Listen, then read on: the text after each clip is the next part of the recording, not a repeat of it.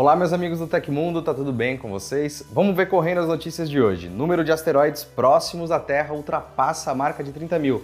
Homem vira ciborgue com um olho diferentão. Além disso, a Apple foi multada. Bom, deixa aquele like, amigão, e bora para as notícias.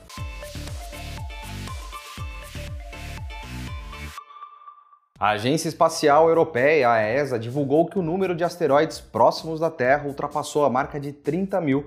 Tais corpos rochosos orbitam o Sol a uma distância de 45 milhões de quilômetros do nosso planeta, o que, em termos astronômicos, o coloca em potencial risco de colisão, ainda que muito pequeno. A maioria deles foi descoberta na última década, graças aos significativos avanços de instrumentos de monitoramento. Ao todo, cerca de um milhão de asteroides já foram identificados identificados no sistema solar, cuja maior concentração ocorre no cinturão entre Marte e Júpiter.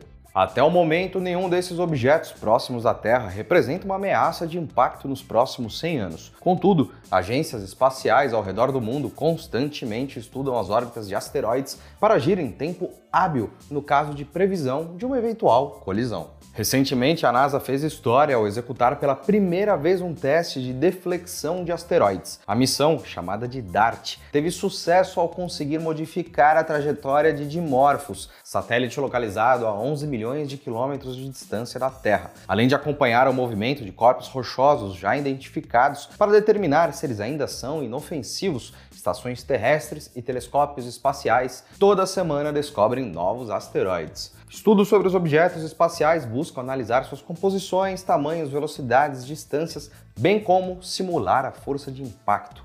Tal esforço tem o objetivo de buscar as melhores soluções para lidar com um potencial asteroide que coloque a Terra em perigo.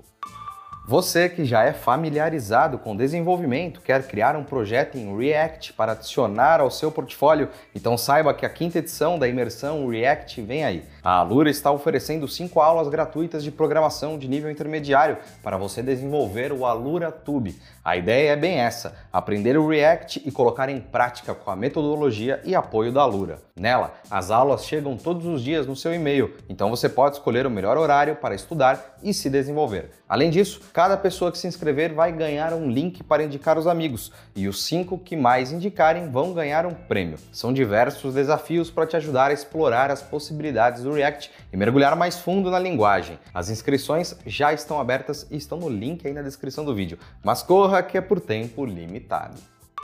Em entrevista ao The Wall Street Journal, executivos da Apple deram a sua declaração mais direta sobre a migração para o padrão USB tipo C imposta pela União Europeia. Durante uma conferência do jornal, o vice-presidente sênior de marketing global da empresa, Greg Josniak, disse que a nova lei da região deverá surtir efeito nos próximos iPhones. Abre aspas. Obviamente teremos que concordar com a mudança. Nós não temos escolha. Fecha aspas, disse o executivo. Ele também informou que a data da mudança deve ser considerada de acordo com o padrão da própria região. Além dele, Craig Federighi, vice-presidente de software da empresa, também participou do evento. A decisão da União Europeia foi revelada pelo parlamento no início do mês e tem como data limite o final de 2024 para que todos os smartphones tablets e câmeras vendidas na região utilizem como padrão o conector universal USB-C. A confirmação da aplicação da nova lei foi dada na última segunda-feira. Até 2026, a lei se estenderá para notebooks, mas também abrange fones de ouvido, controles de videogame, teclados, mouses e outros dispositivos eletrônicos, por exemplo. Na ocasião, entretanto, os executivos da Apple não confirmaram se o iPhone vai adotar o padrão USB-C globalmente. Com isso, é estimado que o próximo iPhone 15 substitua o padrão proprietário Lightning pelo USB-C, adotado massivamente em dispositivos Android. Joswiak, entretanto, não pareceu satisfeito com a forma como os governos locais estão impondo essa mudança. E a partir dessa terça-feira, nenhum eleitor poderá ser preso ou detido apenas em casos de flagrante delito ou em situações de sentença criminal condenatória por crime inafiançável, como crimes de racismo, terrorismo, entre outros. As novas providências continuam valendo até 48 horas após a votação no segundo turno das eleições de 2022. A regra está descrita no artigo 236 do Código Eleitoral, Lei 4737 de 1965, e também prevê a prisão comum para aqueles que impeçam o direito de qualquer pessoa a transitar livremente. Os membros das mesas receptoras e fiscais de partido também não podem ser presos durante o período, exceto em casos de flagrante delito. As pessoas detidas durante o período serão conduzidas até a presença de um juiz competente para verificar se a detenção realmente é válida. Caso se trate de uma prisão irregular, o juiz responsabilizará os envolvidos. Abre aspas. Nenhuma autoridade poderá, desde cinco dias antes até 48 horas depois do encerramento da eleição, prender ou deter qualquer eleitor, salvo em flagrante delito ou em virtude de sentença criminal condenatória por crime inafiançável, ou ainda por desrespeito a salvo-conduto, fecha aspas, descreve a medida. O artigo também aponta que candidatos, fiscais eleitorais, mesários e delegados de partidos não podem ser presos nos 15 dias antes da eleição. Vale lembrar que o segundo turno das eleições de 2022 será realizado já neste domingo, dia 30. E lojas estão sendo multadas por descumprirem determinação oficial de que não se pode vender o iPhone sem carregador. O Procon de Uberaba visitou 10 lojas na cidade após receber denúncias a esse respeito e nove delas foram multadas. Os valores a serem pagos variam de 10 mil a 20 mil reais para cada estabelecimento. A ação do Procon de Uberaba foi feita em conjunto com a divisão estadual do órgão, o que resultou em pelo menos uma das lojas sendo duplamente autuada em âmbito municipal e estadual. A Apple começou a tirar os carregadores da caixa dos iPhones em 2020, com a família iPhone 12, com a desculpa de que isso reduziria a pegada de carbono da empresa no mundo. No Brasil, órgãos de defesa ao consumidor determinaram a suspensão da venda dos celulares da Apple em nosso território se eles não viessem com o carregador. Para o lançamento da geração atual dos celulares, os iPhone 14, a Apple entrou com um pedido de liminar para conseguir vender seus produtos por aqui, depois da proibição da comercialização dos iPhones sem carregador. A liminar foi concedida e assim os iPhones 14 puderam ser comercializados desde seu lançamento, mas a venda tinha que ser com o bendito carregador. O Procon de Uberaba diz que recebeu 16 reclamações de consumidores acusando lojas de vender o iPhone sem o acessório. O órgão vai continuar agindo no recolhimento dessas reclamações e na verificação das lojas, o que pode resultar em mais multas futuras. Em sua defesa, a Apple declarou ao site Mobile Time que todos os modelos de iPhones vendidos no Brasil estão em conformidade com os regulamentos locais. Você sabia que o Tecmundo te entrega uma porrada de cursos e não são só cursos, mas também cupons e descontos exclusivos? É o nosso clube de benefícios que está de cara nova e você pode conhecer o TecMe checando os links aqui embaixo. Vem trocar uma ideia com a gente. Um engenheiro do sul da Califórnia, nos Estados Unidos, transformou uma experiência trágica em um experimento artístico que viralizou nas redes sociais. Brian Stanley teve que remover seu globo ocular devido a um câncer e decidiu transformar sua cabeça em uma lanterna.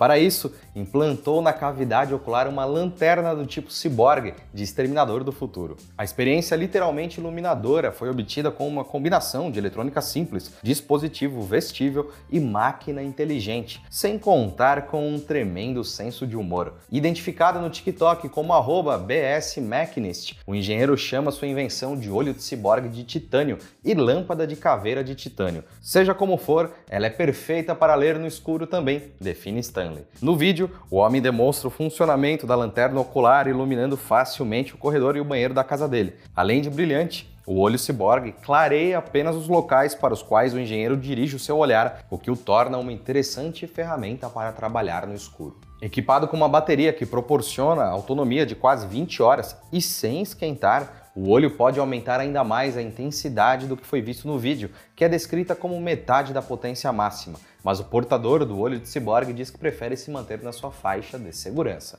E sim, o Caveira de Titânio está usando o olho ciborgue para assustar pessoas no Halloween. Com novas tonalidades de cores, Stanley conseguiu criar um olho de Jack Skellington, aquele personagem cabeçudo do filme O Estranho Mundo de Jack. Invadindo uma performance também dentro de uma casa mal assombrada, o dono do olho fez com que muitos fantasmas e monstros saíssem correndo assustados. A exchange de criptomoedas Binance está muito perto de descobrir a identidade do cybercriminoso que orquestrou um desvio de 570 milhões de dólares de sua blockchain BNB. A informação foi prestada à CNBC na segunda-feira pelo CEO da corretora, Chen Zhao. Falando ao programa de negócios Squank Box Europe, da emissora norte-americana, Zal afirmou ter recebido algumas pistas da polícia que podem levar à identificação do criminoso virtual. De acordo com o executivo, a Binance estaria fechando o cerco contra a pessoa ou pessoas por trás do cyberataque. Ele explicou que a operação que permitiu que os autores retirassem 2 milhões de tokens BNB da Binance, no valor de quase 570 milhões de dólares, teve como alvo o BSC Token Hub, nome da ponte de cadeia cruzada que interliga a BNB Beacon Chain com a BNB Smart Chain, que é compatível com a máquina virtual da Ethereum. Segundo dados da empresa de dados Chainalysis, em agosto, essas pontes de cadeia cruzada, ou cross-chain bridges em inglês, protocolos que permitem aos usuários enviar tokens entre blockchains diferentes, já permitiram violações que podem ultrapassar os 2 bilhões de dólares. Embora bastante populares no mercado das finanças descentralizadas, as pontes de blockchain tornaram-se alvos preferidos dos cybercriminosos, que exploram falhas em seus códigos. A Chainalysis estima que quase 70% de todos os roubos de criptomoedas registrados em 2022 tenham sido feitos nesses sistemas. Após o ataque à Binance, a empresa pausou todas as atividades em sua rede BNB Chain em seguida, coordenou com validadores de rede a aprovação de uma atualização. Segundo o ZAL, a blockchain foi capaz de congelar cerca de 80 a 90% do ataque, então a perda real foi muito menor. E aconteceu na história da tecnologia. No dia 26 de outubro de 1861, apenas dois dias após a abertura da linha Transcontinental Telegraph, o Pony Express deixou de operar. Antes da abertura da linha telegráfica nos Estados Unidos, o Pony Express era a maneira mais rápida de enviar comunicações e ela acontecia por mensagens enviadas a cavalo na Califórnia. Se você gostou do nosso programa, pode ajudar muito a gente mandando um valeu demais aí embaixo. Todos os links estão no comentário e na descrição. E essas foram as notícias do Hoje no Tecmundo desta quarta-feira. Lembrando que o nosso programa vai ao ar de segunda a sexta, sempre no fim do dia. Aqui quem fala é o Felipe Paião e amanhã tem mais. Você pode me encontrar lá no Twitter pela arroba Felipe Paião. Espero que vocês continuem se cuidando, porque a gente se encontra amanhã por aqui. Um abração e tchau, tchau.